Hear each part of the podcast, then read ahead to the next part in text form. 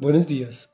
El tema de hoy se llama Cantaban en la tienda de reunión y la segunda de tres partes en la que dividimos el capítulo 6 del primer libro de Crónicas. Dice así.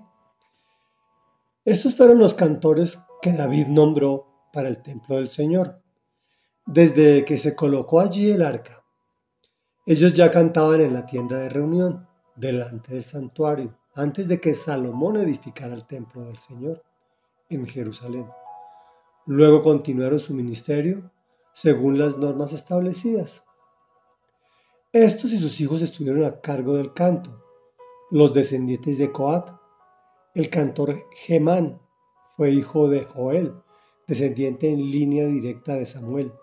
El Caná, Jeroán, Eliel, Toá, Suf, el Caná, Maat, Amasai, el Caná, Joel, Azarías, Sofonías, Tahat, Asir, Ebiasaf, Coré, Izar, Coat, Leví e Israel. Sus hermanos, los levitas, estaban al servicio del santuario en el templo de Dios. Aarón y sus hijos estaban encargados de quemar las ofrendas sobre el altar de los holocaustos y sobre el altar del incienso, de acuerdo con lo ordenado por Moisés, siervo de Dios. Eran también responsables de todo lo relacionado con el lugar santísimo y de hacer la expiación por Israel. Los descendientes de Aarón, en línea directa, fueron Eleazar, Finés, Abisua, Buki, Uzi, Seraías, Merayot, Amarías, Ahitob, Sadoc y Ahimás. Reflexión. Hemos visto a través de estas lecturas que cuando te vuelves bendición, generas una cadena sobre tu descendencia. Y si eres maldición, igual. Estoy hablando en líneas generales, pues cada uno es responsable de sus propios actos. Pero tu ejemplo marca a los tuyos. Hay algunos que tienen el valor para ser punto de inflexión y salir de la maldición de sus antepasados. Sin embargo, son muy contados. Pero cambian el rumbo de la historia familiar. Al igual hay buenos ejemplos que se ven empañados por ovejas negras. Gracias a Dios, aunque son más frecuentes, tienden a regresar al redil.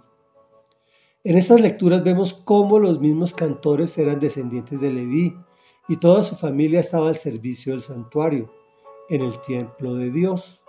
Aarón y sus hijos, por ejemplo, estaban encargados de quemar las ofrendas del incienso y todo lo que tenía que ver con el lugar santo, con el lugar santísimo y con la tienda de reunión.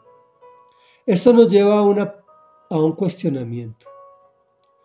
¿Tú y los tuyos están al servicio de Dios? Ora, que es hablar con Dios. Pídele guía, pues Él necesita de tus manos y de la de los tuyos. Oremos. Padre nuestro que estás en el cielo, santificado sea tu nombre. Dios de la gloria, yo hoy quiero servirte y quiero que mi descendencia te sirva. Quiero ser ese punto de inflexión. Quiero ser ese punto que deja una herencia de bendición a mi descendencia. Te pido en el nombre que es sobre todo nombre, Señor, que me guíes, que me muestres el camino por el cual tú quieres poner en al servicio mis manos y la de mis hijos y la de todos mis familiares. Te lo ruego en el nombre poderoso de Jesús para tu honra, tu gloria y tu alabanza. Amén y amén.